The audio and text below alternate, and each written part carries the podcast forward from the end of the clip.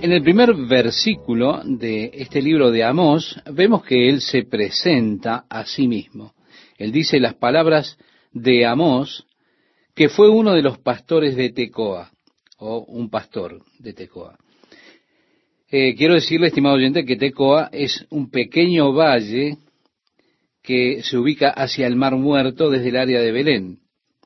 De hecho, si usted se sitúa en el Herodium, esa fortaleza que construyó Herodes al este de Belén, y mira hacia el sur, usted entonces estará mirando hacia el valle de Tecoa, es decir, el área desde donde vino el profeta Amos. Él era un pastor.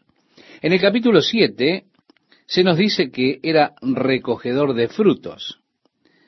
Él recogía los frutos del sicómoro, es decir, el sicómoro era como una higuera. Así que él no era un profeta, ni era hijo de algún profeta. No estaba en la línea de los ministros. Él simplemente era una persona común como lo es usted y como lo soy yo. Con todo, mientras estaba allí vigilando sus ovejas, Dios le habló a él para que subiese al reino del norte, es decir, a Israel, y profetizara contra ellos. Así que de pronto él aparece en Betel, aparece este profeta de Dios, Amós, que antes de esto no era nada más que un simple pastor, alguien que estaba recogiendo frutos, pero Dios le habló y él salió y comenzó así a profetizar a la casa de Israel. Y comienza diciendo las palabras de Amós, que profetizó acerca de Israel. Así que con frecuencia, estimado oyente, leemos al comienzo del libro la palabra del Señor que vino al profeta diciendo, pero el mismo Amós no dice, esta es la palabra de Jehová, él dice, estas son las palabras de Amós, que fue uno de los pastores de Tecoa que profetizó. Esto pone, por supuesto, su testimonio divino aquí. Dice que él vio Así que Amós tuvo esas visiones del Señor, las vio, visiones que tenían que ver con el reino del norte, es decir, con Israel. Esas visiones vinieron a él. Y vinieron, como dice allí en el pasaje nuestro, en días de Usías, rey de Judá. Lo ubica entonces un poco antes del profeta Isaías. Recuerde usted que Isaías comenzó su trabajo profético cuando murió el rey Usías, como recuerda el capítulo sexto del libro de Isaías. En el año que murió el rey Usías, vi al Señor sentado sobre un trono alto y sublime, y sus faldas llenaban el templo. El profeta Isaías cumplió su ministerio principalmente durante el tiempo del rey Ezequías. Por eso ubicamos a Amos durante el tiempo de Usías, que fue un rey próspero allí en Judá, que reinó por cuarenta y dos años. Continúa diciendo Amós, y en días de Jeroboam, hijo de Joás, rey de Israel. Es decir, él fecha la profecía un poco más. Y dice dos años antes del terremoto. Y en algún año entre el 810 y el 792 antes de Cristo, hubo un tremendo terremoto que devastó toda aquella área. Un terremoto que fue tan severo que, al decir de Zacarías, el pueblo huyó de ese lugar aterrado. El profeta Isaías hace mención de ese gran terremoto que sacudió a toda la región, y aquí nuevamente hay una referencia a ese gran temblor. Así que estas profecías que él recibió fueron un par de años antes que ocurriera ese gran terremoto. De esa manera nosotros podemos fechar el ministerio de Amós aproximadamente por el año 800 antes de Cristo. El rey Jeroboam fue uno de los reyes más exitosos que hubo en Israel en cuanto a traer a la nación al cenit de su gloria. Durante el tiempo en que Jeroboam fue rey en Israel, Israel prosperó. Esto hablando desde el punto de vista material. Ellos eran muy ricos en cosas materiales, pero muy pobres en cuanto a las cosas espirituales. Es así que Amos viene a despertarlos espiritualmente para Dios y comienza su profecía declarando Jehová. Esto así es como lo expresa en el versículo 2. Jehová rugirá desde Sión. Quiero decirle, estimado oyente, que cuando Jesucristo venga otra vez, conforme lo expresaba el profeta Joel, o sea, también habla de eso. Ahora, Amós también hace referencia a este hecho. Dice que él rugirá desde Sión y dará su voz desde Jerusalén y los campos de los pastores se enlutarán y se secará la cumbre del Carmelo. Así ha dicho Jehová. Dios habla del juicio que ha de venir en contra de aquellas naciones circundantes a Israel. Y en cada una de ellas hace una declaración. Dice el versículo 3, por tres pecados de Damasco y por el cuarto.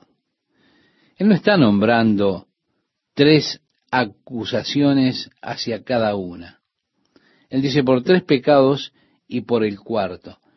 Esto es una figura de discurso que está declarando acerca de la copa de indignación, de la indignación de Dios que está llena y que está por desbordarse en juicios contra Damasco. Damasco es la primera, la capital de Siria. Y así que por estos tres pecados de Damasco y por el cuarto dice, no revocaré su castigo, porque trillaron a Galaad con trillos de hierro. Es decir, ellos vinieron con aquellos carros y destruyeron Galaad. Dice el profeta, prenderé fuego en la casa de Asael y consumirá los palacios de Ben Hadad. Cuando Elías profeta huyó de Jezabel, aquella mujer del rey Acab, tan corrompida, tan idólatra, se escondió en la cueva en el Sinaí, vino la palabra del Señor a Elías, el profeta, diciéndole, Elías, ¿qué es lo que estás haciendo aquí? Bien, en realidad él se estaba escondiendo de Jezabel. Él no estaba haciendo mucho. Pero le dice a Dios, he sido celoso por Dios. Ellos han matado a todos los profetas de Dios y solo yo he quedado y me están buscando para tomar mi vida. Así que Dios, estás en problemas. No tienes ya a nadie más que te represente excepto yo y, andan detrás de mí. La palabra del Señor vino la segunda vez a este profeta Elías y otra vez le dice Elías, ¿qué estás haciendo aquí? Vale decir pues que Elías no entendió la pregunta la primera vez. Así que el Señor se la repite. Él aún no entendió y le dio al Señor la misma respuesta. El Señor entonces le dijo a Elías, levántate y ve a Siria y unge a Asael como rey sobre Siria y en lugar de Ben Hadad, en otras palabras, le dice al profeta, acá no estás haciendo nada y yo tengo trabajo para ti. Así que sal de este lugar y vuelve a la obra ya. Dios comisiona al profeta otra vez al ministerio. Ahora, cuando él vino a Asael para ungirle y a profetizar sobre él, comenzó a llorar. Asael le dijo, ¿qué es lo que te está sucediendo? ¿Cuál es tu problema? Él dijo, veo la maldad que habrás de hacer al pueblo de Dios. Te veo matando a las mujeres que están en cinta. Estoy viendo las cosas crueles que habrás de hacerle a los siervos de Dios. Hazael dijo, ¿soy yo un perro para que hiciera esas cosas? Realmente se puso muy molesto. Con todo, las escrituras registran que Asael vino contra Israel e hizo exactamente las cosas que dijo el profeta. Por eso, el tiempo del juicio de Dios llegó. Y dice, por tres pecados y por el cuarto, hablando contra Damasco. Su castigo no será pasado por alto. Dios de seguro lo castigará. Dios está hablando de castigo. Les enviaré fuego a la casa de Asael. Ese rey fue ungido por Elías, pero era tan cruel que devoraría, por supuesto, en el juicio de Dios los palacios de Benadad. Benadad, que fue su sucesor, él asesinó a su antecesor para quedarse con el trono. Y dice el profeta, y quebraré los cerrojos de Damasco, y destruiré a los moradores del valle de Abén, y los gobernadores de Bet Eden, y el pueblo de Siria será transportado a Kir, dice Jehová. Kir era Asiria. Y tal como lo predijo Dios a través de Amos en este pasaje, vinieron los asirios, los capturaron, destruyeron Siria, tomaron los cautivos de Damasco, se los llevaron de regreso a Siria, a Kir. Por lo tanto, la profecía se cumplió literalmente. Bien, él ahora profetiza contra los filisteos y contra el país de los filisteos. Habían cinco ciudades mayores que tenían los filisteos. Yo pienso que cuatro de ellas están en la mira de esta profecía. Gaza era una de las ciudades principales de ellos. Después estaba Ecrón, Asdod y Ascalón. Eran las mayores ciudades en territorios filisteos.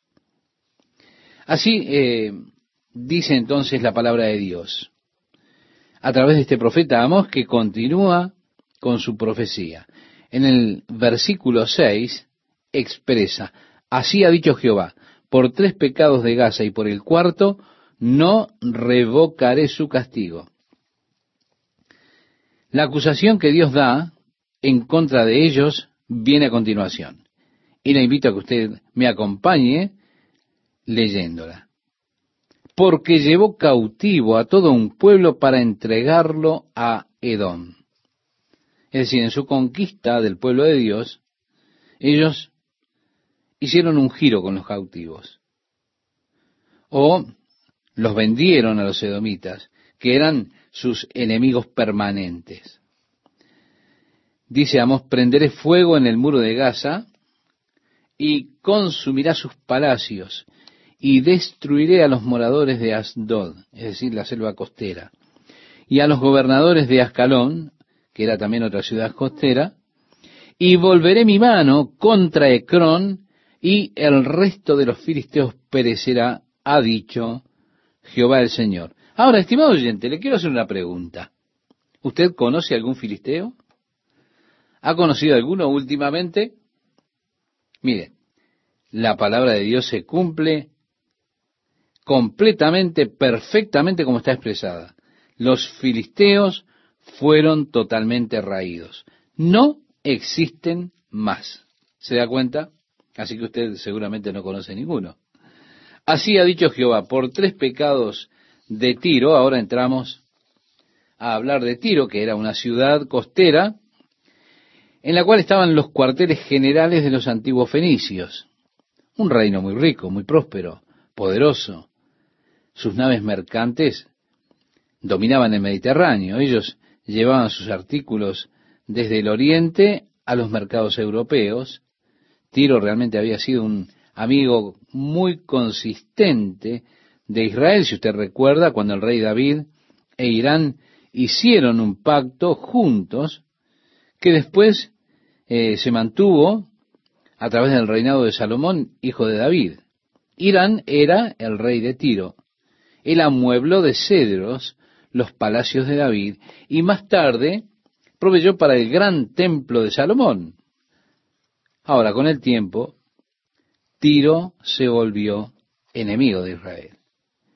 Por tanto, la profecía es en contra de Tiro, y dice, por tres pecados de Tiro, y por el cuarto, no revocaré su castigo, porque entregaron a todo un pueblo cautivo a Edom el mismo castigo que fue contra los filisteos. Sin embargo, aquí se añade, y no se acordaron del pacto de hermanos.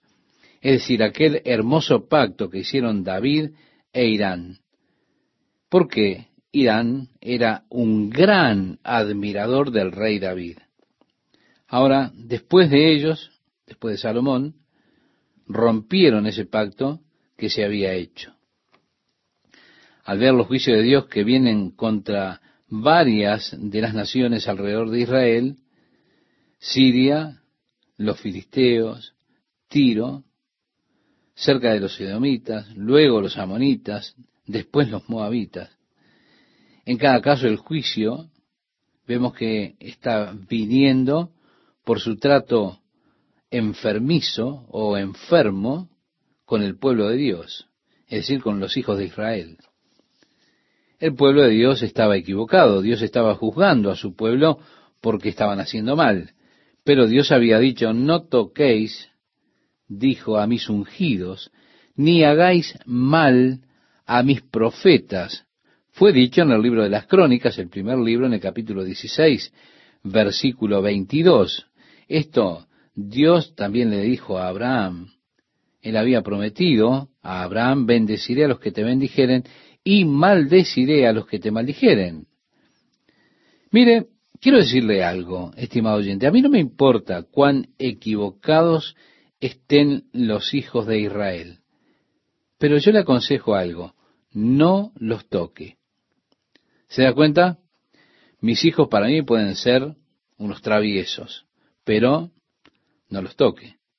Yo corregiré a mis hijos. Ahora, si alguien extraño viniera y tocara a mis hijos, evidentemente me levantaría para defenderlos. Y así hace Dios con sus hijos. Aunque Él sabe que sus hijos están equivocados y merecen castigo, esto es algo que Dios reserva para sí mismo.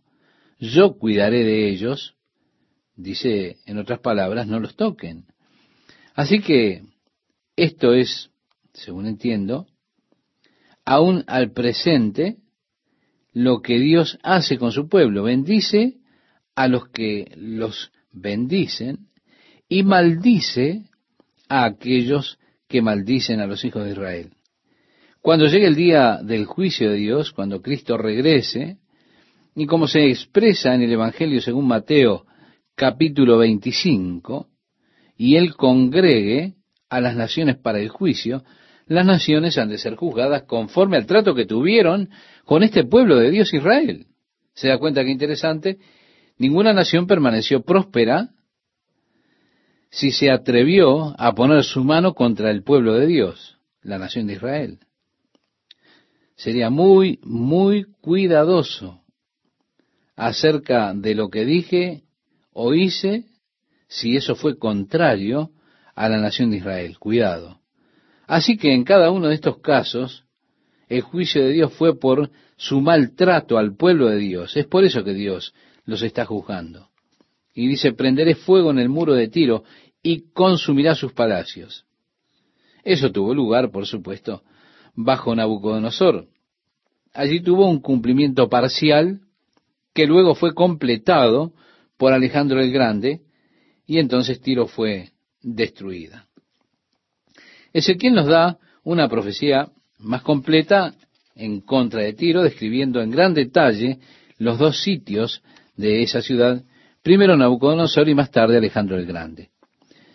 Así ha dicho Jehová, continúa diciendo Amos, por tres pecados de Edón, y por el cuarto no revocaré su castigo, porque persiguió a espada a su hermano. Edón estaba al sur, eh, al sureste de Israel, y al sureste es precisamente esa área del Mar Muerto, un área que hoy día es un desierto árido. Los edomitas eran descendientes de Esaú. Esaú, si usted recuerda, era hermano de Jacob. Por tanto, Dios los mira como una relación que había entre ellos de hermanos. Los edomitas verdaderamente eran parientes o hermanos porque Jacob y Esaú eran mellizos. Con todo el odio que Esaú tenía por Jacob, nunca cesó ni aun en sus descendientes.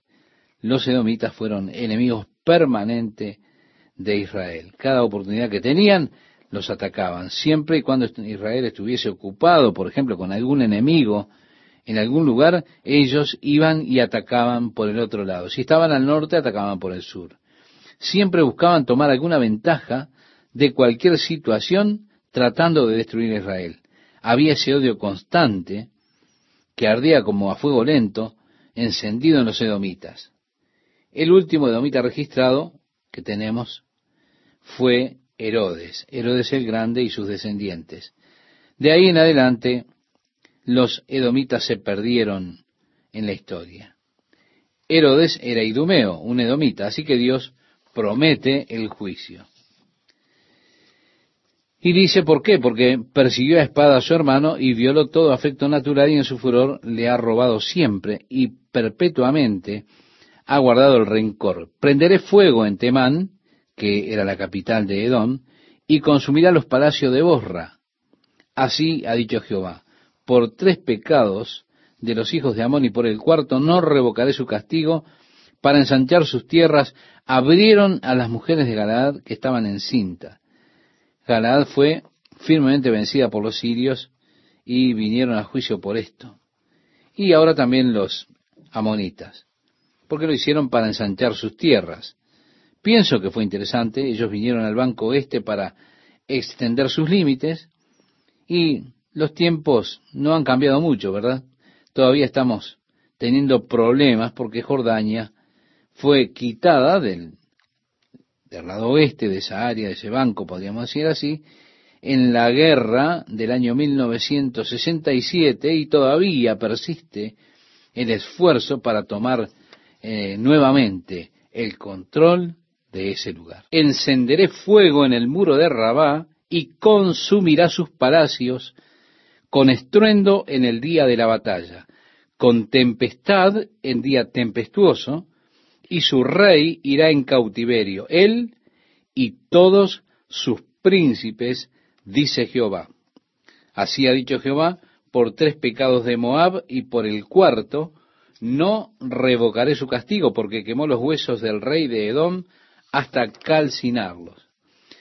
Nos habla aquí de la profanación del rey de Edom, arrojando su cuerpo en un pozo con cal y disolviéndolo así en ese elemento. Agrega el profeta, prenderé fuego en Moab y consumirá los palacios de Keriot y morirá Moab con tumulto, con estrépito y sonido de trompeta. Y quitaré el juez de en medio de él y mataré con él a todos sus príncipes, dice Jehová. Ahora, habiendo tratado con esas naciones circundantes, yo quiero que usted recuerde, estimado oyente, que él está profetizándole básicamente a Israel, al reino del norte. Él comenzará con Israel en un momento, pero porque Judá era también vecino de Israel, entonces también profetiza contra Judá que era el reino del sur. Y dice así, así ha dicho Jehová, por tres pecados de Judá y por el cuarto, no revocaré su castigo porque menospreciaron la ley de Jehová. Si usted recuerda, el apóstol Pablo decía que los que tienen ley serán juzgados por la ley, y los que no tienen ley serán juzgados aparte de la ley. Aquí tenemos entonces una clara ilustración. Es interesante que Dios hable del juicio que viene sobre Moab, Amón, Edom, Tiro, los países filisteos, Siria. Que en cada caso él hace mención a sus pecados morales, que son, son una parte de lo que tiene que ver con el entendimiento innato del hombre y el conocimiento del bien y del mal. Dios no está tratando con ellos trayéndoles la ley delante, no, no la menciona la ley. Los juzga aparte de la ley. Cualquiera de nosotros se da cuenta lo horrible, lo atroz de un crimen que, por ejemplo, supone tomar una espada y abrir con la espada a una mujer que está encinta. Solo el pensamiento de eso es despreciable para nosotros, para cualquier persona. Así que él no hace mención a la ley de Moisés en cuanto a esas naciones, porque Dios no les dio a ellos la ley. Ellas eran juzgadas aparte de la ley. Con todo son juzgadas. Pero a quienes Dios le dio la ley, les habla ahora del juicio que ha de venir sobre ellos conforme a la ley que les dio. Entonces los que tienen la ley serán juzgados por la ley. Los que no tienen la ley de Dios serán juzgados por ese entendimiento moral instintivo, innato, que todo hombre tiene acerca de lo que está bien, de lo que está mal, de lo que es correcto y de lo que es incorrecto. Por eso aquí con Judá, Dios dice que ellos despreciaron la ley del Señor, no guardaron sus ordenanzas y les hicieron errar sus mentiras en pos de las cuales anduvieron sus padres. Prenderé por tanto fuego en Judá, el cual consumirá los palacios de Jerusalén. Así ha dicho Jehová. Y ahora él nuevamente vuelve a profetizar a Israel para quien él especialmente había sido enviado. Y dice, por tres pecados de Israel y por el cuarto, no revocaré su castigo, porque vendieron por dinero al justo y al pobre por un par de zapatos. Se da cuenta, está hablando aquí de la opresión que había en Israel a los pobres. Ahora, yo quiero reiterar algo que dije en la emisión anterior. No se meta a tocar a los judíos, porque Dios es quien los defiende.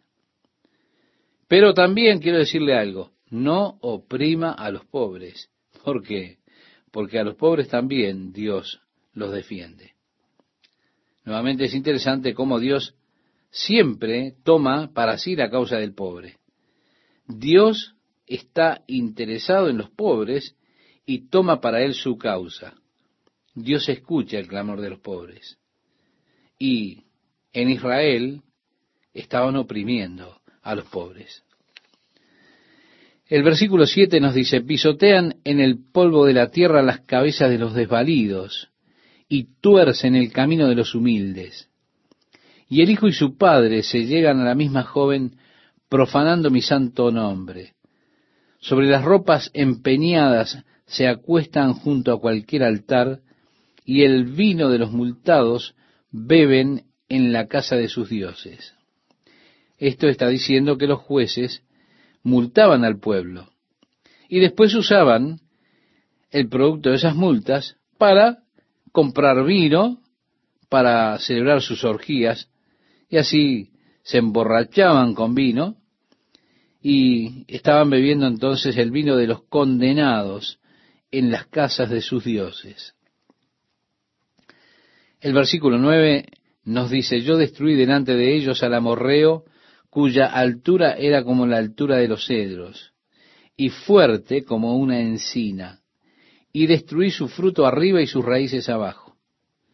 Sí, no solamente destruyó a los amorreos, el fruto de arriba, sino que destruyó los lazos familiares, es decir, las raíces debajo. En otras palabras, está diciendo que los exterminó totalmente. De tal forma que usted no puede encontrar más un amorreo.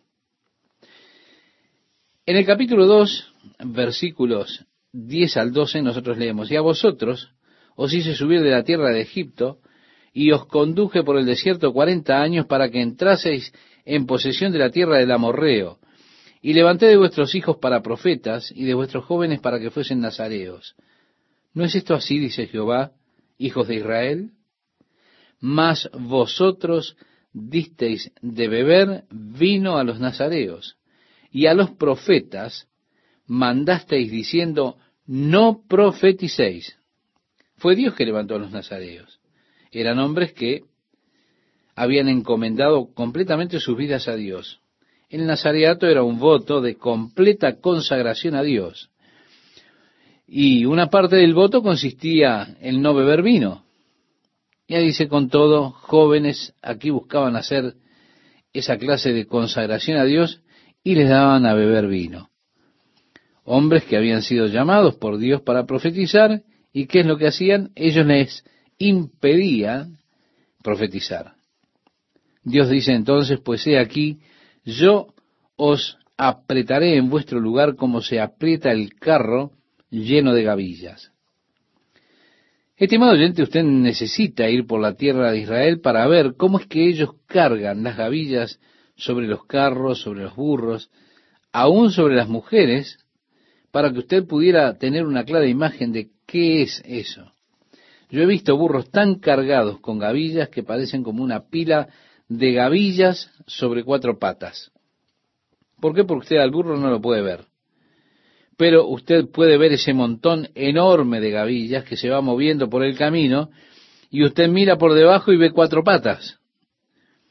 En algunos casos he visto tan cargadas a las mujeres que lo único que usted ve solamente son dos piernas por abajo y encima una gran carga. A la mujer usted no la puede ver, pero por debajo de toda esa carga de gavillas está allí abajo alguna mujer esforzándose debajo de la carga y usted no la puede ver. Estos carros que ellos tienen no lucen tan robustos. Las ruedas con frecuencia están descentradas, torcidas, pero igual les amontonan cargas de tanta altura que eso simplemente lo que hace es presionar hacia abajo, torciendo las ruedas. Por eso él está usando aquí una descripción pintoresca, a la cual la gente, por supuesto, sin duda ellos relacionarían todo esto porque habían visto esos pequeños carros tan presionados hacia abajo con esas grandes cargas de gavilla. Dios dijo, estoy presionando hacia abajo como un carro que está sobrecargado con gavillas. Y agrega, y el ligero no podrá huir. No podrán huir del juicio que está llegando, aunque sean corredores ligeros. Si cuando Dios comienza a traer su juicio, no hay escapatoria. Él dice, y al fuerte no le ayudará su fuerza, ni el valiente librará su vida.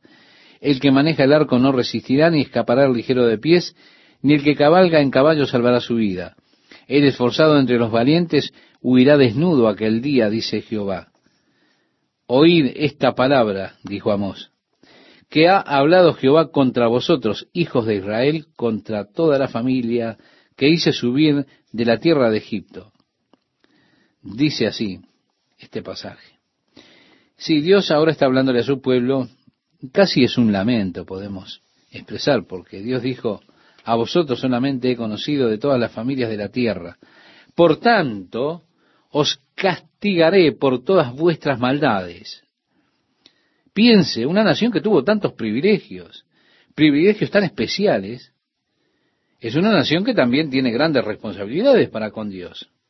Como decía Lucas en el Evangelio, en el capítulo 12, versículo 48, a todo aquel a quien se haya dado mucho, mucho se le demandará. Pues a Israel Dios le dio mucho. El apóstol Pablo decía, ¿qué ventaja tiene pues el judío? Decía mucho en todas maneras. Primeramente porque le fueron confiados a ellos los oráculos de Dios. Sí, a los padres, a ellos fueron dados los estatutos, los juicios. Él habla de las tremendas ventajas que tuvieron ellos porque Dios trató con ellos como una nación, como un pueblo. Pero esto lo que hace es solamente incrementar su responsabilidad con Dios. En el día de hoy vemos a los Estados Unidos nuevamente como una nación que fue nutrida, bendecida por Dios. Decían, América, América, Dios vertió su gracia en ti. Ahora, el hecho de que han sido tan bendecidos por Dios, solamente da como resultado una gran obligación moral de encomendarnos nosotros mismos a Dios y representar a Dios ante el mundo. Pero así como falló Israel, también Estados Unidos falló. Y cuando el pueblo de Dios falla en su responsabilidad, Dios entonces les castiga. Dios dijo, les castigaré por su iniquidad. Y ahora, unas preguntas de tipo retórico que el Señor le pregunta al pueblo. Primeramente, él dice, ¿andarán dos juntos si no anduvieran de acuerdo? ¿Puede usted caminar en armonía con alguien? ¿Puede caminar en unidad a menos que haya un acuerdo? Por supuesto que no. Ahora, ¿quién puede caminar con Dios si no está de acuerdo con Dios? ¿Cómo podría usted caminar con Dios continuando en iniquidad usted y en impiedad y en pecado? La respuesta es simple, usted no puede. Usted no puede caminar con un Dios que es santo si usted está en un estado de iniquidad. ¿Andarán juntos si no estuvieran de acuerdo? decía el profeta. Luego dice, ¿rugirá el león en la selva sin haber presa? No, él ruge cuando conquista la presa, cuando ya la cazó, cuando la tiene allí delante y se para sobre ella dominándola.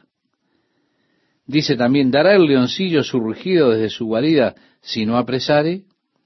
¿Caerá el ave en lazo sobre la tierra sin haber cazador? No, un ave no cae en una trampa a menos que haya un cazador. ¿Se levantará el lazo de la tierra si no ha atrapado algo? ¿Se tocará la trompeta en la ciudad y no se alborotará el pueblo? Lo estamos poniendo ahora en términos modernos. Podríamos decir, ¿pueden sonar las sirenas de ataque aéreo y la gente no atemorizarse? Nunca voy a olvidarme, estábamos en Bat Yam, en las afueras de Tel Aviv, durante la guerra del año 1967. Estábamos allí en el hotel a tan solo 20 minutos de Egipto en avión. Los egipcios, por supuesto, estaban al otro lado del canal de Suez, peleando en el Sinaí, en medio de la noche, cerca de la una o las dos de la mañana, y fue allí en ese momento en que comenzó a sonar una vieja sirena de ataque aéreo. Ahora bien, nosotros estábamos en el primer mayor edificio a lo largo del Mediterráneo desde Egipto. Y todo nuestro grupo, por supuesto, se puso muy complicado. Hubo un apagón y todos nos dirigimos hacia el sótano, donde habían unos refugios contra ataques aéreos. Tuvimos realmente experiencias únicas, estando allí en la oscuridad, despabilados, sin sueño. Algunas damas querían que sus maridos las esperaran mientras ellas se iban a maquillar. Cosa de loco, ¿verdad? Que se hacen. Pero le diré, hay algo que es aterrador en la oscuridad de la noche y es escuchar esas sirenas que suenan sabiendo que es muy posible que en cualquier momento esté cayendo una bomba en ese lugar. Ahora, en el antiguo Israel, lo que había era el sonido de la trompeta. Ese era el sonido de alarma que decía, vienen los enemigos. Entonces, cuando comenzaban a sonar las trompetas, el temor invadía los corazones del pueblo. Por eso la pregunta es, ¿se tocará la trompeta en la ciudad y no se alborotará el pueblo? ¿Se da cuenta? También dice, ¿habrá algún mal en la ciudad el cual Jehová no haya hecho? Es decir, el mal en este sentido, como con frecuencia se utiliza en el Antiguo Testamento, está hablando del mal del juicio. Las personas se confunden porque Isaías dijo de Dios, no he creado el mal, entonces dicen las gentes, ¿cómo puede ser que un Dios santo cree el mal? Es que la palabra mal es usada en el sentido de traer juicio. Juicio que su efecto siempre es para mal sobre las personas porque, porque llegó el juicio. Así que habrá algún mal el cual Jehová no haya hecho, tiene que ver con el juicio. Porque no hará nada Jehová el Señor sin que revele su secreto a sus siervos los profetas. Qué interesante, ¿verdad?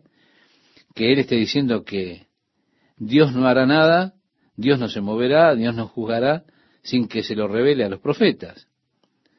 Por eso antes de que viniera el juicio, llegaban los profetas advirtiendo al pueblo de Dios que venía el juicio de Dios.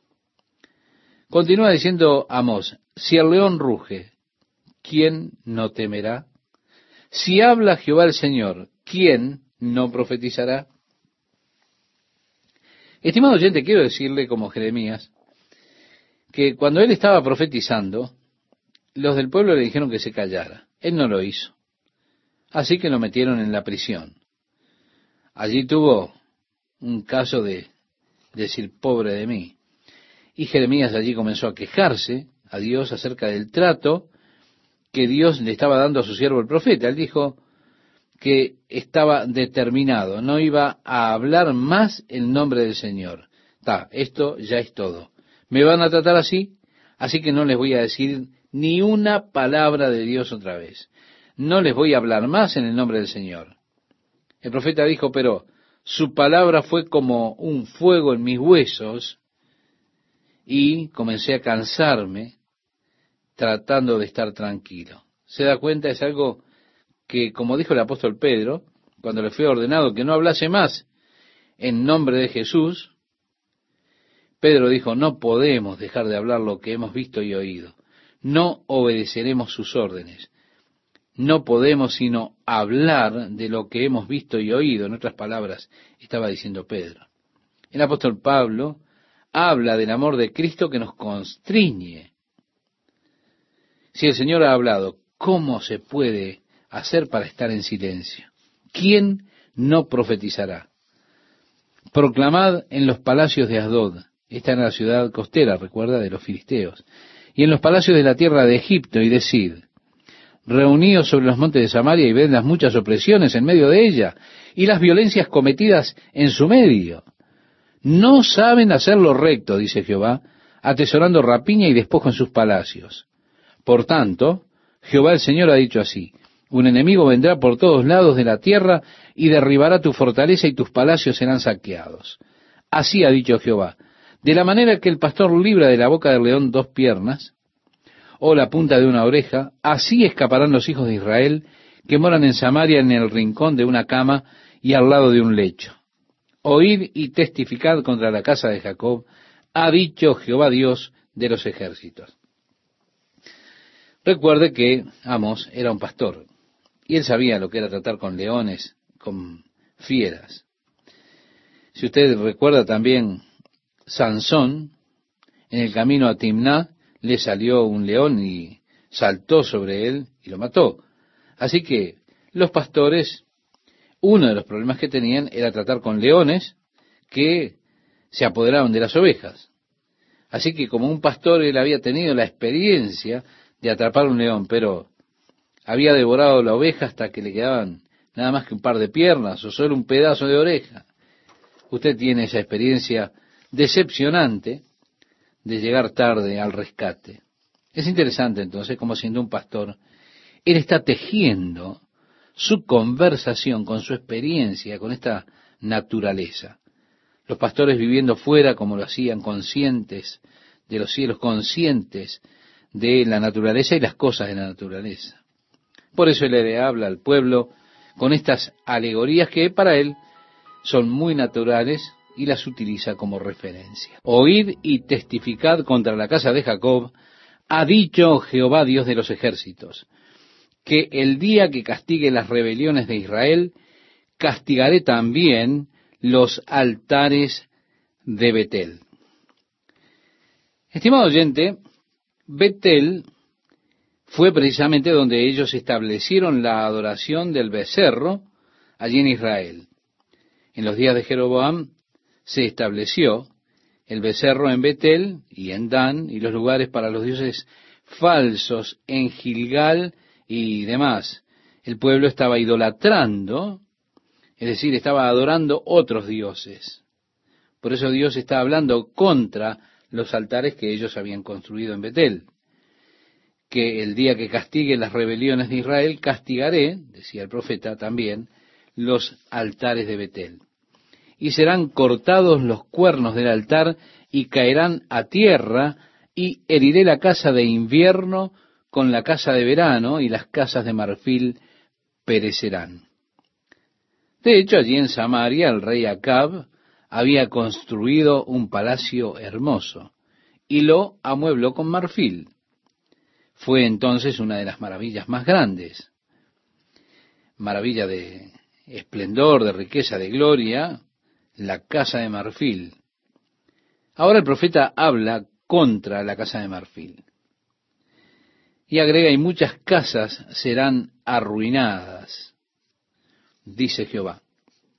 Oíd estas palabras, vacas de Bazán.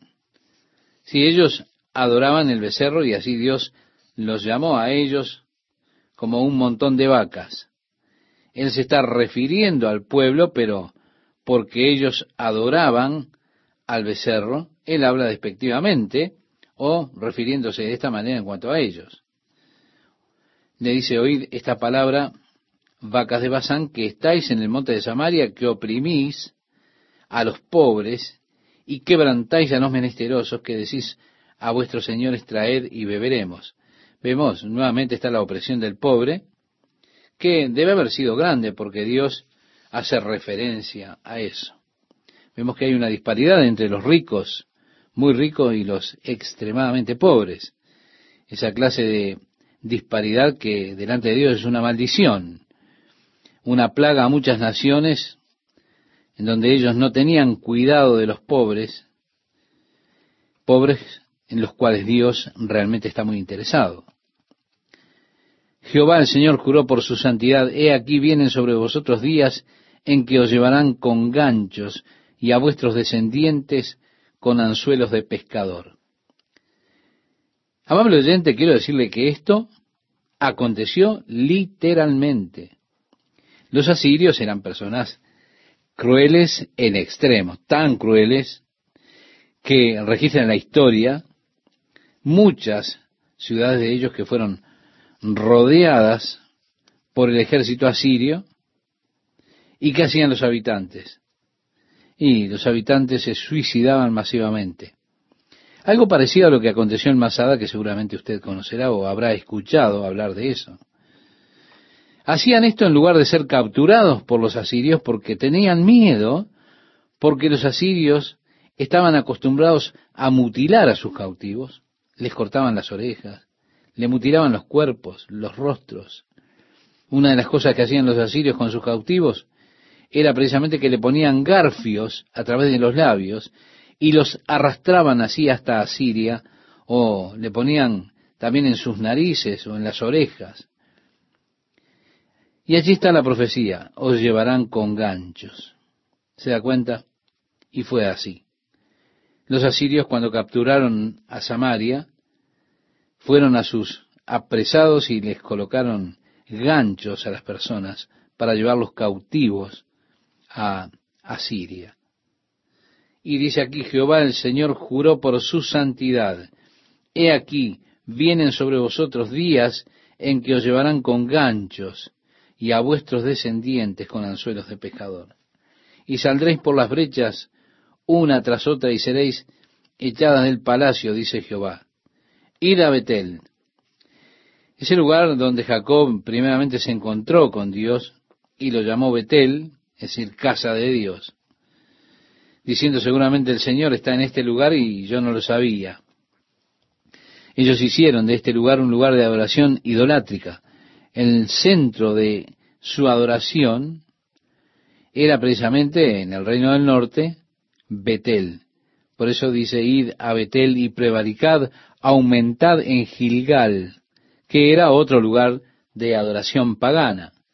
Aumentad en Gilgal la rebelión y traed de mañana vuestros sacrificios y vuestros diezmos cada tres días, y ofreced sacrificio de alabanza con pan leudado, y proclamad, publicad ofrendas voluntarias, pues que así lo queréis, hijos de Israel, dice Jehová el Señor.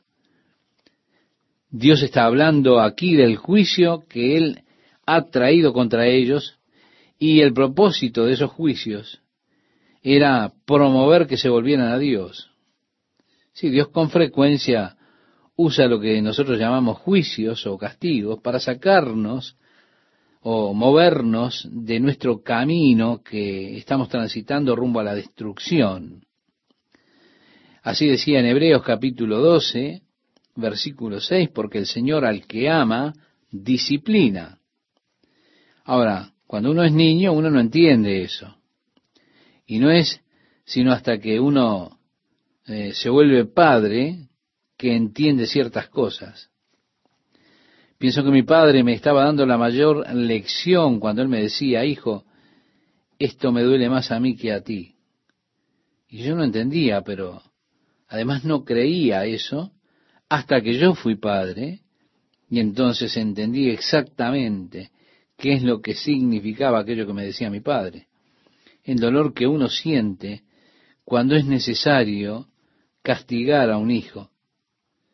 Pero hay que hacerlo porque uno sabe que es por su propio bien. Y hay que castigarles o de otro modo ellos se destruirán a sí mismos. Cuando hablamos de castigarles no hablamos de, de pegarles, de golpearlos, sino de disciplinarlos.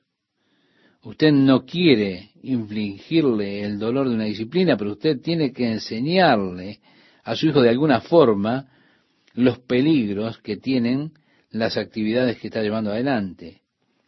Así que usted se esfuerza en disciplinarlo aunque le cause un dolor extremo hacerlo. Dios, para nuestro beneficio, nos castiga, nos disciplina. Y créame, para Dios es un proceso dolorosísimo. Dios dice, vuélvete, no quiero encontrarme contigo en el juicio, preferiría encontrarme contigo en misericordia. Me deleito en la misericordia, no en el juicio, decía Dios. Sé que como un padre siempre busco alguna excusa para no darle a mi hijo una nalgada, como se dice comúnmente. Entonces le digo, di que estás arrepentido, por favor, di que lo sientes. Yo era un flojo, le permitía que me hablara y, y les advertía. Y le decía siempre, la próxima vez vas a ver lo que te voy a hacer. Bueno, Dios no disfruta el hecho de tener que castigar a sus hijos, pero lo hace para nuestro beneficio, nuestro bien, para que podamos volvernos a Él. Así que Dios trajo varios castigos en contra de la tierra. Ahora, ¿cómo interpretamos mal a Dios? Siempre que un castigo viene, un juicio viene, de alguna forma, en nuestra mente imaginamos que Dios está enojado con nosotros, que está ardiente en ira, está malo. Con frecuencia nos viene la imagen quizá de nuestro Padre enojado con nosotros, porque no lo entendíamos. Después de ser castigado, con frecuencia iba a mi cuarto y comenzaba a llorar. Y decía, nadie me ama, pienso que ni mi perro me ama más. Ya nadie me ama cuando recibía el castigo, ¿se da cuenta? Son esos traumas emocionales que tiene un niño. Cuando en el jardín del Edén, después que Adán pecó, el Señor vino, allí tranquilo del día, caminando hacia él. Adán, ¿qué hizo? Adán se escondió de la presencia del Señor. Se escondió porque se dio cuenta que estaba desnudo. Dios dijo allí, Adán, ¿dónde estás? Eso no fue un grito de un policía arrestando a una persona. No, no. Ese ¿dónde estás de Dios? fue el llanto de un padre quebrantado. Muchas veces nosotros leemos esos pasajes y pensamos, oh amigo, aquí está, le va a apretar el cuello. Le está diciendo, ¿dónde estás? Asomate porque te voy a reventar. Usted tiene que leer esto y escuchar la voz de llanto de Dios. Adán, ¿qué es lo que has hecho? Cuando Dios pudo ver el efecto o las consecuencias que tenían la transgresión de Adán sobre toda la raza humana, usted incluido, estimado oyente, y yo también, y lo que hemos sufrido, lo que la humanidad ha sufrido por esa acción de Adán. Entonces podemos pensar cómo fue que dijo Dios, Adán, ¿dónde estás? Si Dios al que ama castiga y el propósito, reiteramos, es llevarnos siempre de vuelta a Dios, y sacarnos del camino de autodestrucción.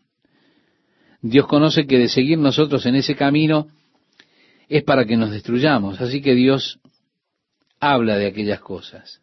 Y dice a través de Amós, os hice estar a diente limpio en todas vuestras ciudades, y hubo falta de pan en todos vuestros pueblos, mas no os volvisteis a mí, dice Jehová.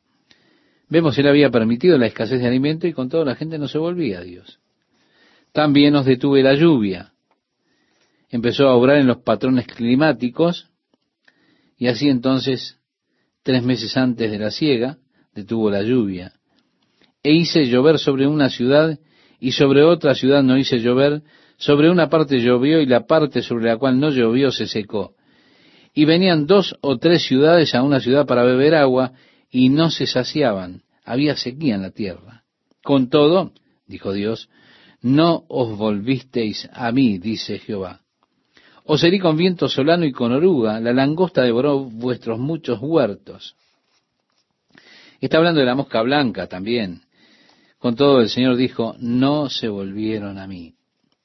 Envié contra vosotros mortandad tal como en Egipto. Si recuerda aquellas infecciones virales y todo lo demás. Maté a espada a vuestros jóvenes con cautiverio de vuestros caballos e hice subir el hedor de vuestros campamentos hasta vuestras narices, mas no os volvisteis a mí, dice Jehová. Os trastorné como cuando Dios trastornó a Sodoma y a Gomorra. Recuerda con fuego y terremotos y y dice además, si fuisteis como tizón escapado del fuego, mas no os volvisteis a mí, dice Jehová. Por tanto, de esta manera te haré a ti, oh Israel, y porque te he de hacer esto, prepárate para venir al encuentro de tu Dios, oh Israel. Pero ahora esto no se trata de encontrarse con Dios en términos amigables, sino encontrarse con Dios para enfrentar su juicio. Qué momento duro, ¿verdad? prepárate para venir al encuentro de tu Dios en Israel. Es necesario e importante que cada uno de nosotros se prepare. ¿Por qué, estimado oyente? Porque cada uno de nosotros, un día, finalmente, habremos de estar delante de Dios. Dice en Apocalipsis, al final en el capítulo 20, versículo 12, o mejor dicho, 11 y 12, este pasaje que usted puede leer después, si, si desea hacerlo, y vi un gran trono blanco y al que estaba sentado sobre él, de cuya presencia huyó la tierra y el cielo, y no fue hallado lugar para ellos. Y vi a los muertos pequeños y grandes estar en pie delante del trono y abriéronse los libros. Abrióse también otro libro, que es el libro de la vida, y los muertos fueron juzgados de acuerdo con las cosas escritas en los libros según sus obras. Sí, todos los muertos. La muerte y el infierno entregaron los muertos que estaban en ellos, y cada hombre fue juzgado conforme a las cosas que estaban escritas en el libro. En el libro de Hebreos capítulo 9, verso 27 leemos, y de la manera que está establecido para los hombres que mueran una sola vez, y después de esto el juicio. Estimado oyente, esto es muy serio. Nadie puede escapar de esto es inevitable, sin escapatoria. Un día, cada uno, usted también, habremos de estar delante de Dios. Y será una experiencia realmente asombrosa, porque usted ha de estar parado delante del mismo creador del universo.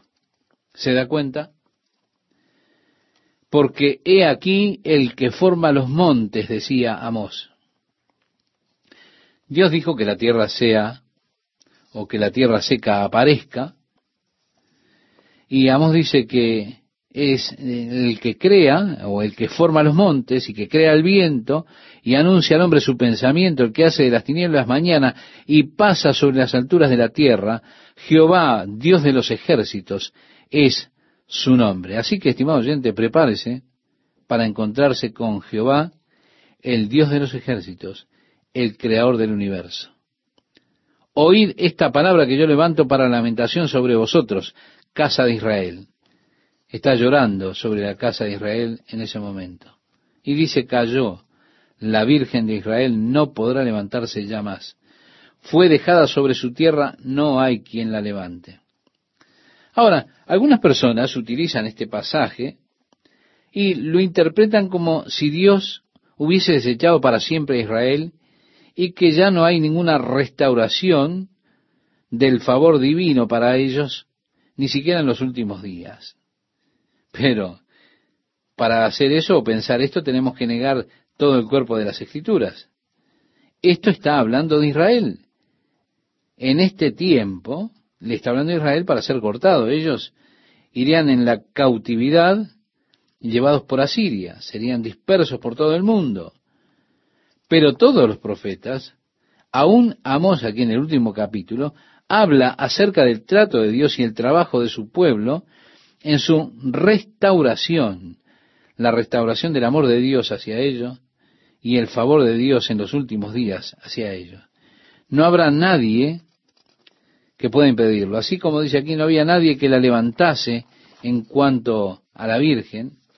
Ella no se podía levantar por sí sola. Otros no habrían de levantarla, pero la Biblia dice que en los últimos días Dios habrá de levantarla nuevamente y la pondrá en una posición de gloria y honor cuando la tome nuevamente como una novia que ha sido desobediente y que con todo Dios regresará o la regresará para sí. Porque así ha dicho Jehová el Señor, la ciudad que salga con mil volverá con ciento, es decir, serían diezmados. Y la que salga con ciento volverá con diez en la casa de Israel. Vemos esa gran masacre que tendría lugar y que tiene lugar en Israel. Pero así dice Jehová a la casa de Israel, buscadme y viviréis. Aun cuando Dios está manteniendo un ofrecimiento de ayuda, de esperanza para ellos, diciendo si me buscaran simplemente podría cambiar la cosa. Ustedes no tienen por qué ir al juicio, no tienen por qué enfrentar la cautividad. Si tan solo me buscan, las cosas serán diferentes. Aún así, ellos no lo buscaron a Dios. Dios seguía diciendo, y no busquéis a Betel, no busquen el becerro, la adoración pagana de Betel. No, no, no. Ni entréis en Gilgal, ni paséis a Berseba, porque Gilgal será llevada en cautiverio y Betel será deshecha. Buscad a Jehová y vivid.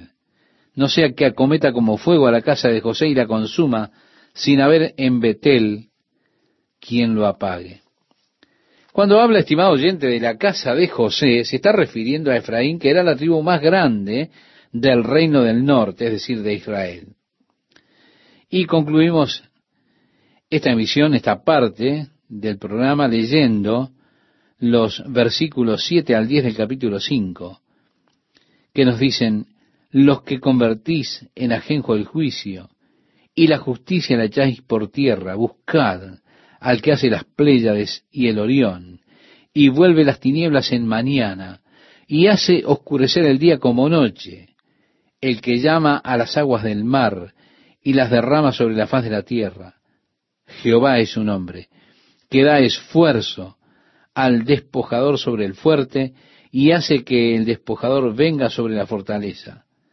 Ellos aborrecieron al reprensor en la puerta de la ciudad, y al que hablaba lo recto, abominaron. En el pasaje nos dice, vosotros que convertís el derecho en ajenjo y la justicia la echáis por tierra, buscad al que hizo las Pléyades y el Orión. Estimado oyente, nos está hablando de las siete estrellas, que son las siete hermanas, también conocida como la constelación de las Pléyades. Lamentablemente, viviendo aquí en esta gran ciudad con tantas luces y todo lo demás, es muy difícil para nosotros poder apreciar realmente lo que tiene que ver con la astronomía, con las estrellas, las constelaciones. Pero las Pléyades son ese pequeño grupo de estrellas allí en el medio de los cielos, una constelación de invierno que generalmente los niños la llaman el pequeño cucharón, que no saben de constelaciones, pero no, las Pléyades no, no son el pequeño cucharón.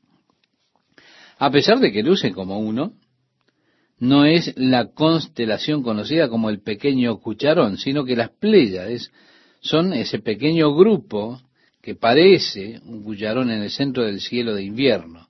Es una atractiva constelación, una de las constelaciones más fáciles de identificar junto con Orión, otra constelación de invierno.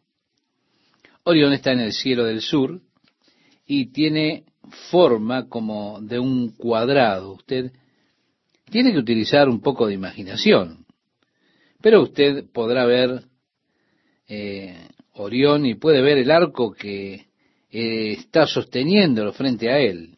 Bien, él no está teniendo muy buena puntería porque el toro al que él le está por disparar está debajo de él. Y usted puede ver los cuernos del toro.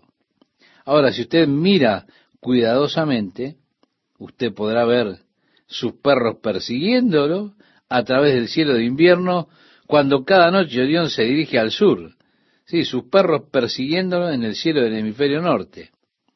Pero nuevamente Orión es una constelación fascinante, es muy fácil verla entre las constelaciones de invierno. Volviendo a nuestro estudio, tenemos aquí un hombre que era pastor. Usted sabe que una persona así vive cerca de la naturaleza.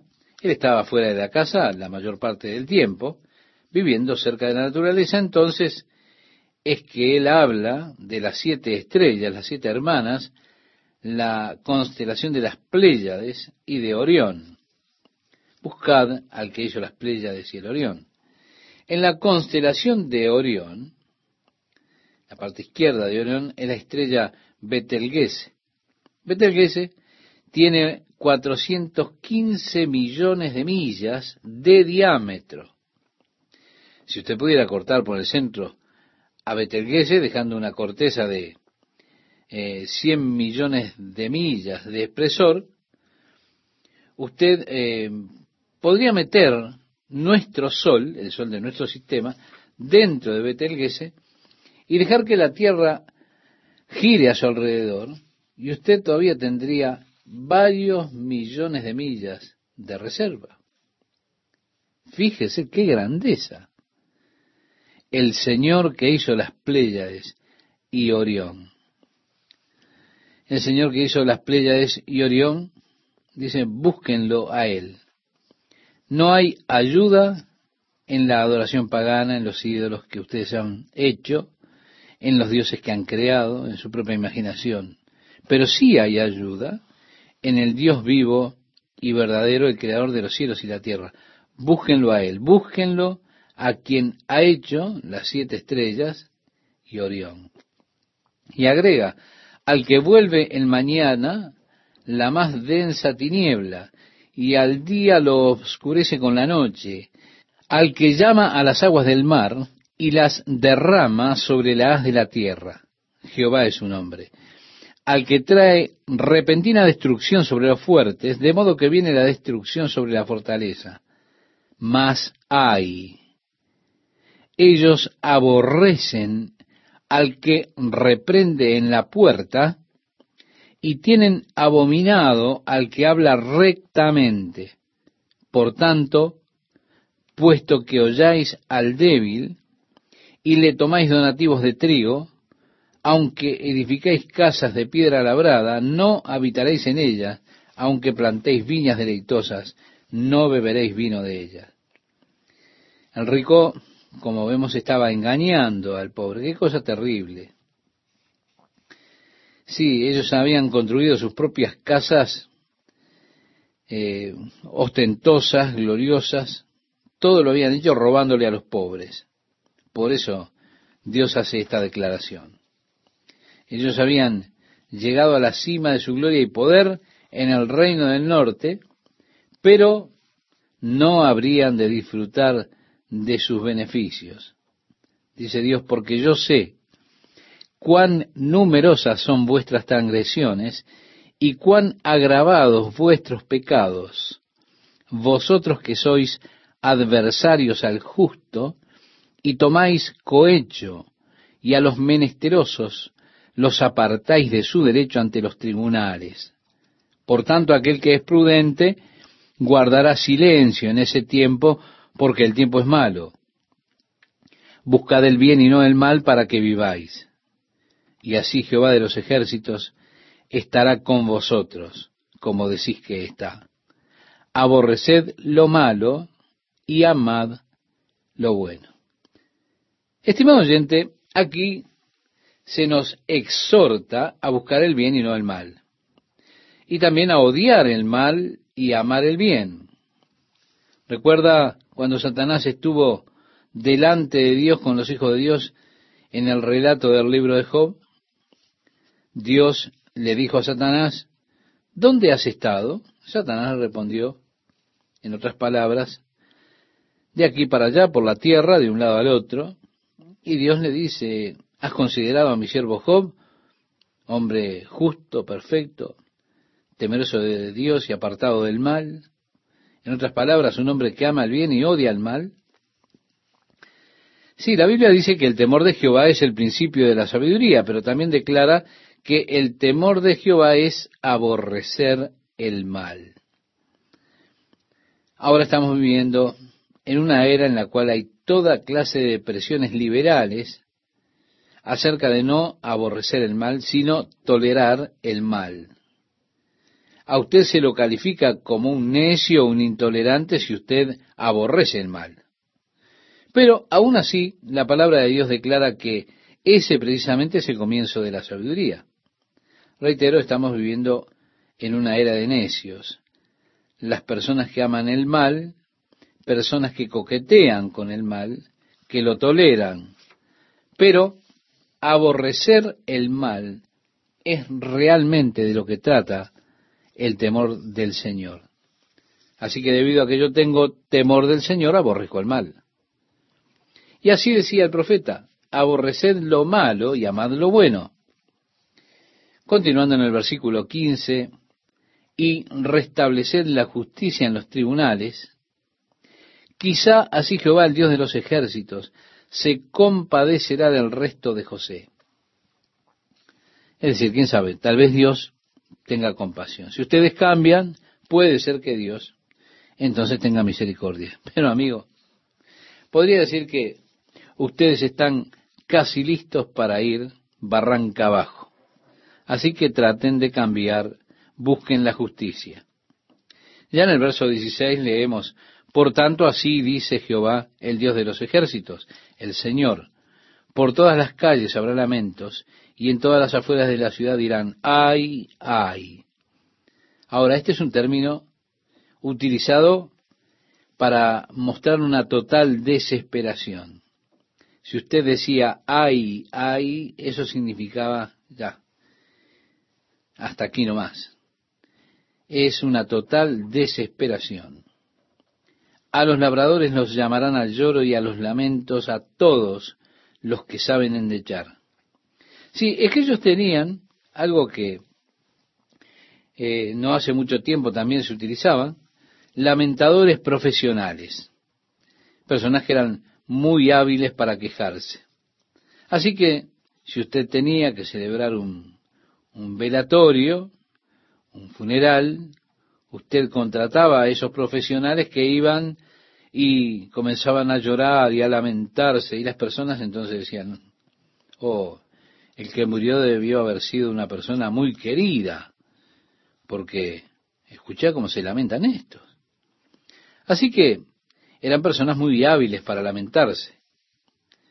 Mi esposa era muy hábil para gritar. Y eso funcionó para tener algunas ventajas. En los días en que aquí había un parque de diversiones, nosotros íbamos y nos subíamos a la montaña rusa.